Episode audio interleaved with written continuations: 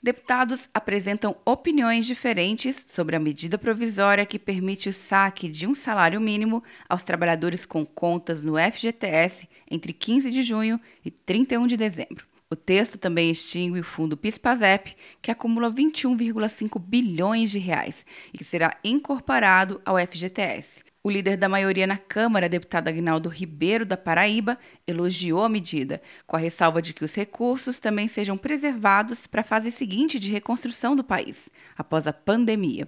Medidas como essa são bem-vindas né? e é necessário também que essa poupança do próprio cidadão, que é uma reserva, por exemplo, para o investimento do país e a retomada do pós-coronavírus, essa crise irá passar. Já o líder do PT, deputado Enio Verri, do Rio Grande do Sul, prevê problemas legais em relação às mudanças no fundo PIS/PASEP. Isso ajuda a sobrevivência imediata da população.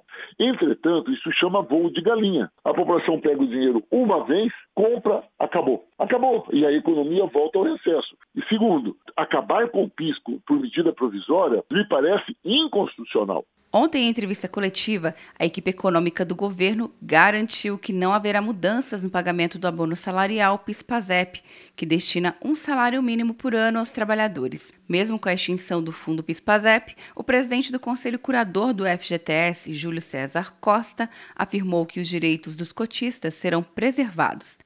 Quer um ano sem mensalidade para passar direto em pedágios e estacionamentos? Peça a Veloy agora e dê tchau para as filas. Você ativa a tag, adiciona veículos, controla tudo pelo aplicativo e não paga mensalidade por um ano.